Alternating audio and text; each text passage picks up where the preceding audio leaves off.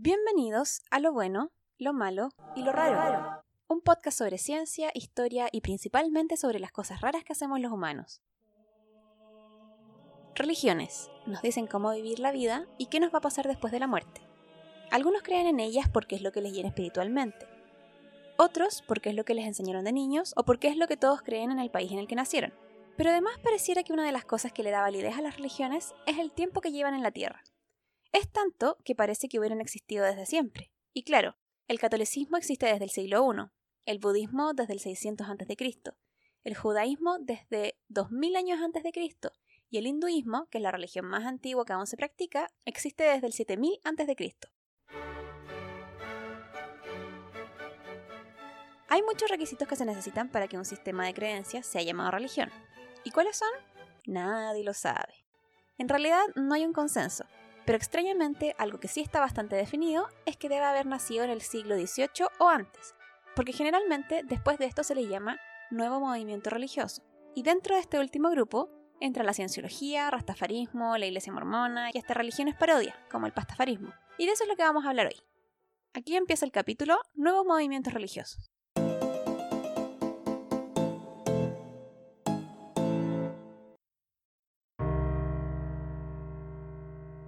Antes de empezar, quiero sacarme algo del pecho. Llevo mucho tiempo pensando en decirles esto, pero no sabía cómo y creo que llegó el momento. Me cargo usar antes y después de Cristo para fechar los años. No solo es poco inclusivo para los que no somos cristianos, además está equivocado, porque el consenso es que Jesús nació entre el 7 y el 4 antes de Cristo. O sea que se nos arma una paradoja temporal que no me parece. No, señor. Así que les propongo usar la versión secular, que es la que usan todos los académicos y que es antes y después de la era común. Así que, ¿estamos de acuerdo? ¡No los escucho! Ok, ahora que salimos de esto, volvamos al capítulo. Empecemos por la cienciología, porque como soy millennial es una de las nuevas religiones que más me interesan, principalmente porque durante los 2000 vimos a muchos actores de Hollywood entrar a ella y nunca salir, al menos no acuerdos. Algunos de los cienciólogos más famosos son Tom Cruise, John Travolta, Laura Prepon, que es la colorina de That 70 Show, Beck, el músico, el actor que hacía de Francis en Malcolm, Nicole Kidman y Jerry Seinfeld, entre muchos otros. Esta religión fue creada en 1950 por Ronald Hubbard, un escritor de ciencia ficción. La hermosa canción que estamos escuchando de fondo fue compuesta por Ronald Hubbard en 1982. Esta música ya era mala en el 82.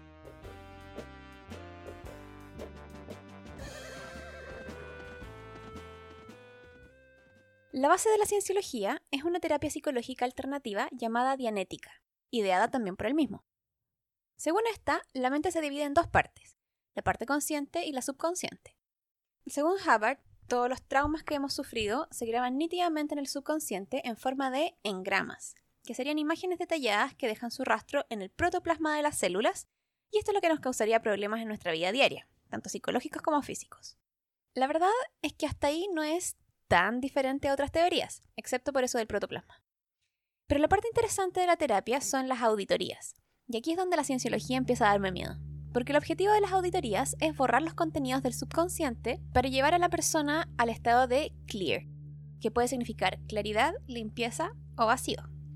En este estado, la persona estaría libre de ansiedades, enfermedades psicosomáticas, traumas y emociones indeseadas. Además, está 128 mil dólares más pobre porque eso es lo que cuesta llegar a ese nivel. Para llegar al estado de clear, las auditorías usan un E-metro, una máquina que mide la actividad eléctrica en la piel. Los E-metros usan la misma tecnología que parte de los detectores de mentiras, que a todo esto han sido muy criticados porque resulta que están basados en pseudociencia y no funcionan.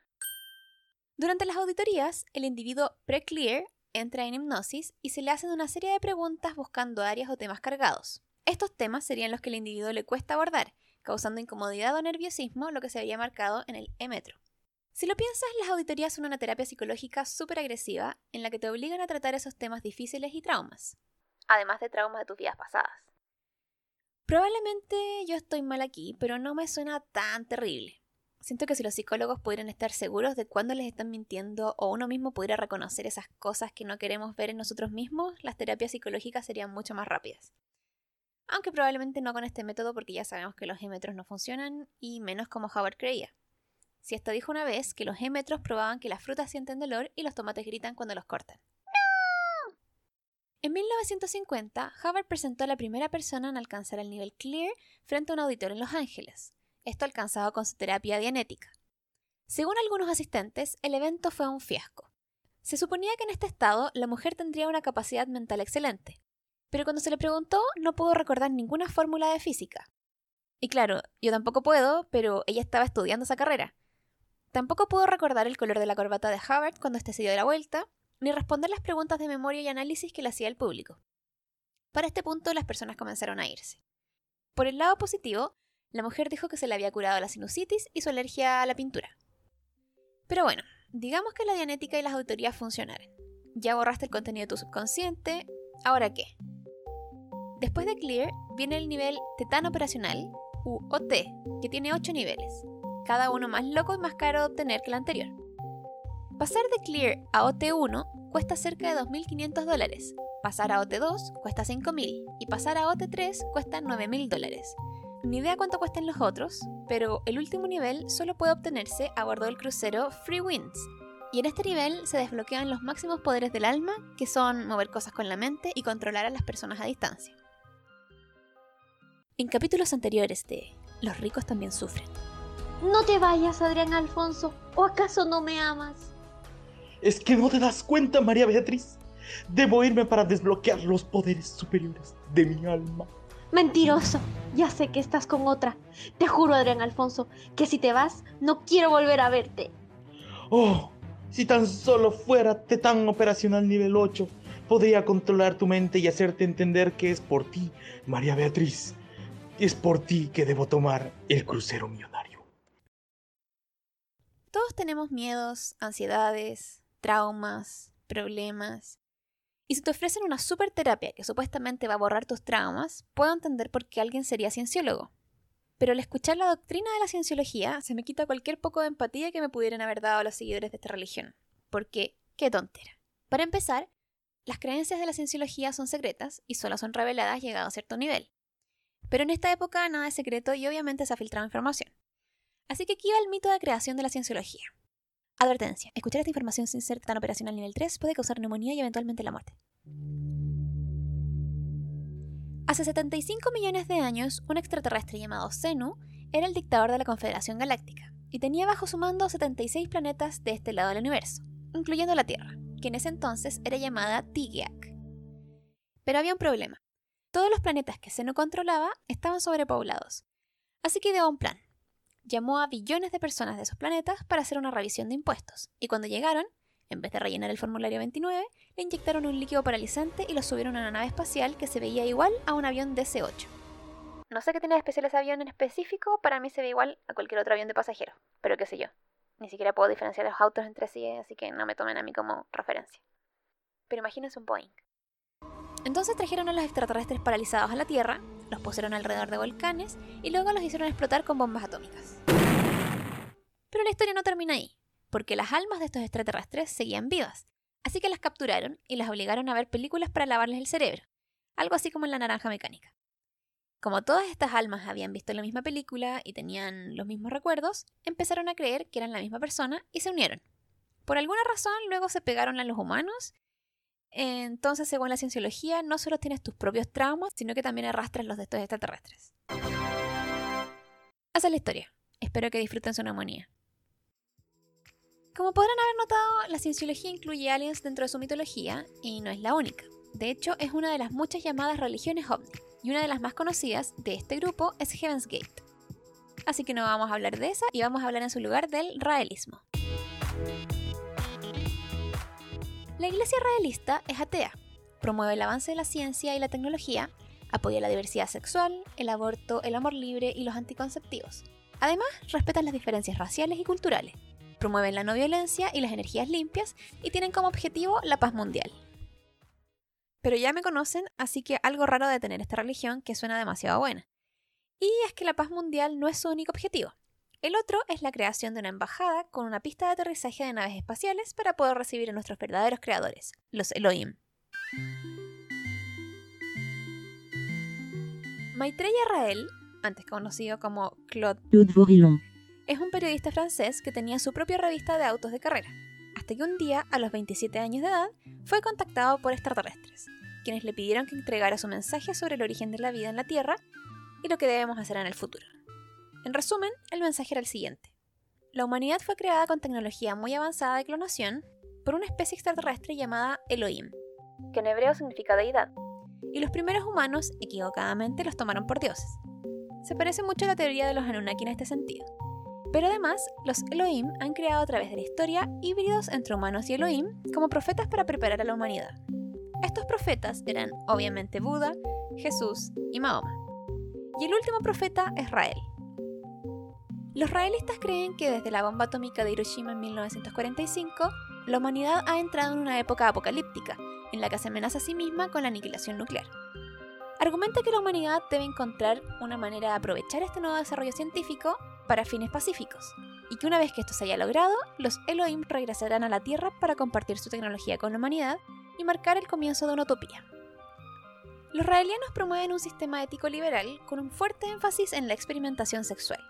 Participan en una meditación diaria, llamada meditación sensual, y esperan la inmortalidad física a través de la clonación humana y el traspaso de la conciencia a estos nuevos cuerpos.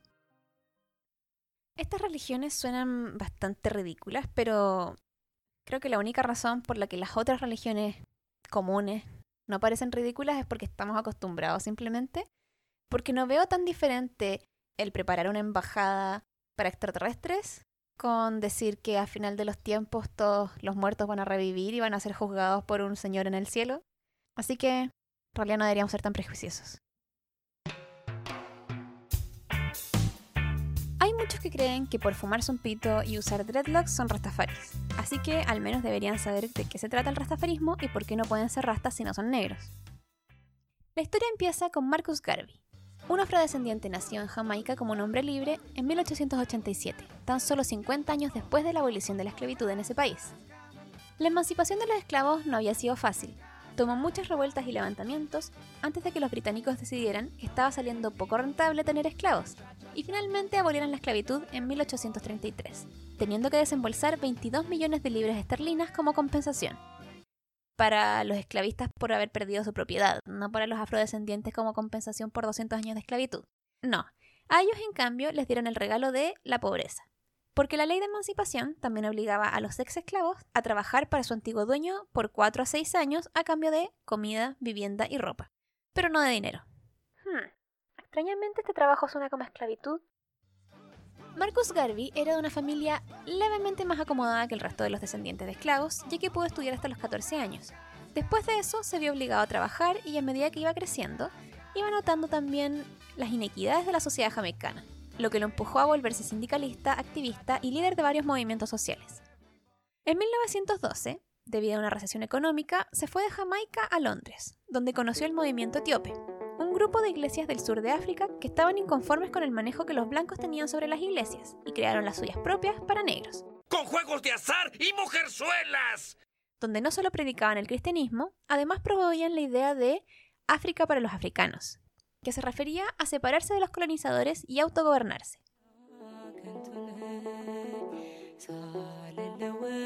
Y mucho de este movimiento se basaba en un pasaje específico de la Biblia que era visto como una profecía. Salmo 68:31, que dice así: Vendrán príncipes de Egipto y Etiopía extenderá sus manos hacia Dios. Es cortito, pero les daba esperanza. Al volver a Jamaica dos años después, Marcus formó la UNIA, una organización con el eslogan Un Dios, un objetivo, un destino, que buscaba unificar a todos los afrodescendientes del mundo bajo los ideales de el orgullo racial, la autosuficiencia económica y la formación de una nación negra independiente en África. Esta última parte es interesante porque Marcus era separatista.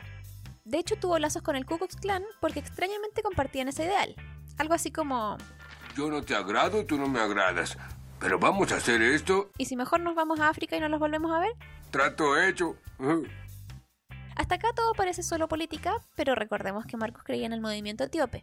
Y de hecho, algunos lo ven como una reencarnación de Juan Bautista, ya que en uno de sus discursos dijo lo que se transformaría en una famosa profecía. Miren hacia África, donde un rey negro será coronado. Él será nuestro redentor. Algunos años más tarde se cumpliría la profecía con la coronación de Haile Selassie como rey de Etiopía. Bueno, Haile Selassie es el nombre que tomó después de ser rey, porque originalmente, cuando aún tenía el título de Ras o príncipe, se llamaba Tafari Makonnen, es decir, era el Ras Tafari Makonnen. Pero Haile Selassie no solo cumplía la profecía, también era parte de la dinastía salomónica, o sea, era descendiente del rey Salomón. Y el título oficial del emperador en Etiopía es Negusa Nagast, que significa el rey de reyes. ¿Y a quién más le decían el rey de reyes? A Jesus Christ. Pollo, todo calza. Así como Marcus Garvey era el profeta, Haile Selassie era la reencarnación de Jesús. Y así nació el rastafarismo. Según esta religión, los africanos son el verdadero pueblo elegido. África o Etiopía específicamente es Zion, la tierra prometida. Haile Selassie es el Mesías. Los occidentales que se han alejado de la vida natural y su sistema capitalista que permite la esclavitud son Babilón.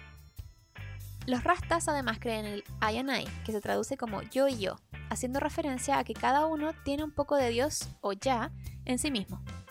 Iri son todos los sentimientos positivos y es un estado de conexión entre I and I que se puede lograr con la meditación y con la ganja. Y la ganja es obviamente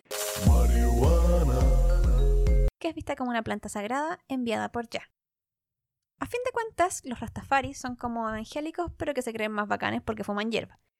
Pero como los evangélicos, igual creen en la Biblia y la interpretan de manera bastante literal. Por eso, muchos siguen roles de género patriarcales, no comen cerdo ni se cortan el pelo, lo que deriva en que se les formen dreadlocks, otro de los signos representativos del rastafarismo. Y ya que estamos hablando del rastafarismo, podríamos pasar al pastafarismo. El 2005, Kansas le dio el visto bueno a la petición de los sectores conservadores de enseñar la hipótesis de diseño inteligente en las escuelas públicas en las clases de biología, como una alternativa válida a la teoría de la evolución. No, God! No, God, please, no! No! No! No! Una teoría y una hipótesis están a kilómetros de distancia. Además, esto se permitió en las escuelas públicas donde van niños de todas las religiones, así que no puedes darle prioridad a una de ellas. Y por último, si quieres enseñar diseño inteligente, hazlo en el contexto adecuado, una iglesia o clases de religión, no en una clase de biología donde se enseña ciencia. Me enrabia esto gringo. Bobby Henderson, un físico de Oregon, estaba de acuerdo conmigo. Bueno, él pensó esto en el 2005, así que quizás yo estoy de acuerdo con él. Bobby se dio cuenta que las personas que aprobaron la decisión no saben de ciencia ni les interesa la separación de religión y Estado. Así que para protestar debió ocupar otro método. Escribió una carta abierta apelando a la tolerancia religiosa y exigiendo que se enseñara junto con la evolución y el diseño inteligente la hipótesis de su propia iglesia, la religión del monstruo de espagueti volador, también llamado Monesbol en español. Dentro de la carta, Bobby decía que el universo y todo lo que conocemos fue creado por Monesbol hace 5.000 años, pero este se ha esforzado en hacer parecer que el mundo es más antiguo de lo que realmente es. Por ejemplo, cuando un científico hace pruebas de carbono 14, el Monesbol aparece con su apéndice tallarines,co para cambiar el resultado. Y los fósiles de los dinosaurios fueron puestos allí para confundirnos. En la carta, Bobby también apela a que debiera enseñarse en las escuelas su hipótesis sobre la causa del calentamiento global, que según su iglesia es la disminución sostenida de la cantidad de piratas desde el 1800. Y si lo pensamos, sí ha subido la temperatura global desde el 1800, y sí cada vez hay menos piratas, así que tiene todo el sentido. Además, incluye un gráfico, así que debe ser verdad. Como sorpresa para nadie, la carta no fue tomada en cuenta por el gobierno, pero sí causó revuelo en Internet, especialmente en grupos ateos y escépticos que empezaron a adoptar esta nueva religión como propia, en parte para ridiculizar los argumentos del cristianismo y para demostrar la necesidad de separar la religión y el Estado. De hecho, algunas de las cosas que menciona Bobby en la carta son ideas directamente copiadas de los cristianos más extremos en Estados Unidos. Por ejemplo, la idea de que el planeta tiene tan solo 5.000 años. En realidad tiene cerca de 4.500 millones de años. Así que tan solo se equivocaron en 4.499.995.000 años. Y que los fósiles de dinosaurios son falsos. Pero más allá de las declaraciones locas que a veces dan los cristianos, el Monesbol existe para probar el punto de que todos los dioses tienen algo en común. Y eso es que es imposible comprobar su inexistencia. Pero eso no implica entonces que sean reales. Es tan válido decir que el mundo fue creado por Dios como decir que fue creado por un monstruo de espagueti volador, con dos albóndigas. A pesar de que sea una parodia, los pastafaristas han defendido su derecho a llamarla religión, ya que tiene todo lo que otras religiones tienen, excepto la fe. Tienen un mito de creación, profetas, libros sagrados, festividades, vida después de la muerte y mandamientos, llamado los ocho condimentos o los ocho preferiría que no lo hagas. Varias veces han aparecido noticias virales de pastafaristas que han logrado apelar a su religión para salir usando un colador en la cabeza en la foto de su licencia de conducir. Y el 2016 se ofició la primera boda pastafariana en la que los novios estaban vestidos de piratas y cuando llegó el momento del beso, al estilo de la dama y el vagabundo, los novios comieron un tallarín de cada extremo hasta que sus labios se encontraron. Para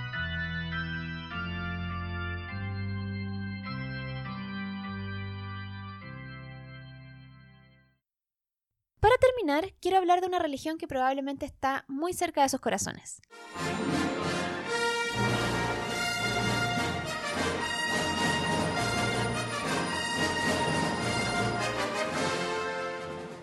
La religión maradoniana. No, mentira. La religión Jedi. Y no me refiero a la orden Jedi de las películas de Star Wars. O sea, un poco sí, pero no. Me refiero al Jediismo, una religión del mundo real basada en las películas de George Lucas. El 2001 se hizo viral el llamado a identificarse como Jedi en el censo de Australia. La campaña fue tan exitosa que logró que 70.000 personas aparecieran como Jedi ese año. Luego el llamado se extendió a otros países y tan solo en el Reino Unido 390.000 personas la pusieron como su religión en el censo. Esto al parecer le dio la idea a varias personas alrededor del mundo para fundar verdaderas iglesias Jedi. La iglesia Jedi no tiene doctrinas ni escrituras oficiales. Tampoco hay un ente centralizado oficial que defina sus creencias. Pero todas las órdenes religiosas que se crearon desde el 2001 se basan en lo mismo, la fuerza. Claro que la versión de las precuelas, no esa estupidez de los midiclorianos que metieron después y que todos hacemos como que nunca pasó. Porque mi aliada es la fuerza y una poderosa aliada es. De la vida es la creadora. Crecer la hace. Eh, su energía nos rodea a todos y nos une. Luminosos seres somos, no esta cruda materia. Debes sentir la fuerza a tu alrededor, aquí, entre tú y yo, el árbol, la roca, en todas partes, sí, y también entre la tierra y la nave. Según los jedistas, hay una fuerza que conecta todo el universo, y la describen como un campo de energía creado por todos los seres vivos. Básicamente lo mismo que el prana o el ki. Lo que tiene bastante sentido, ya que George Lucas se basó en filosofías y religiones orientales para crear los Jedi.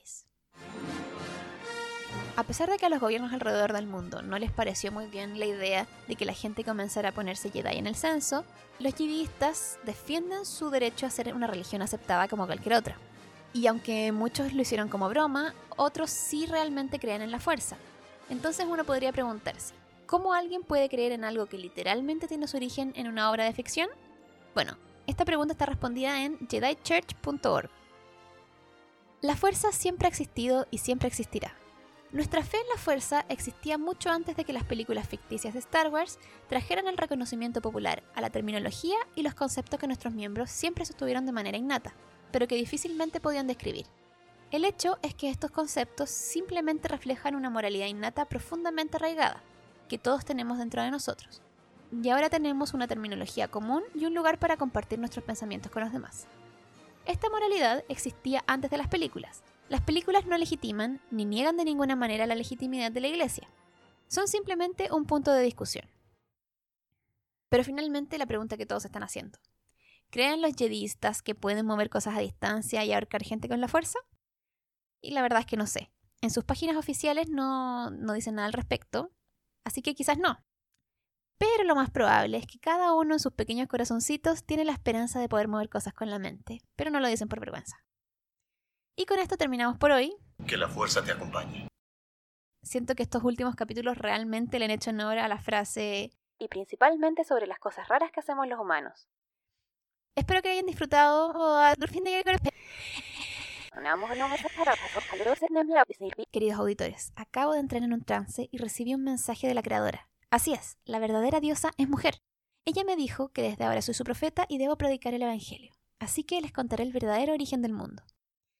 Hace miles de millones de años, un dios y una diosa crearon el universo. Ella, por supuesto, hizo todo el trabajo difícil, así que tuvo que tomarse un descanso. Cuando despertó hace unos pocos minutos, se dio cuenta que su marido, a estas alturas ex marido, ya que empezaron el proceso de divorcio, se había llevado todo el crédito. Y además tiene el mundo como lo ven. Lamentablemente ya no tiene mucho tiempo para arreglar todo por el tema del divorcio. Al parecer cuando eres un ser eterno extradimensional, el divorcio puede causar la destrucción del universo si no se hace correctamente. Así que dijo, ayúdense entre ustedes, bla bla bla, arreglen el calentamiento global y compartan mi evangelio, partiendo por este podcast. Así que compártanlo con sus amigos, familia, primos, pónganlo en Twitter, lo que quieran.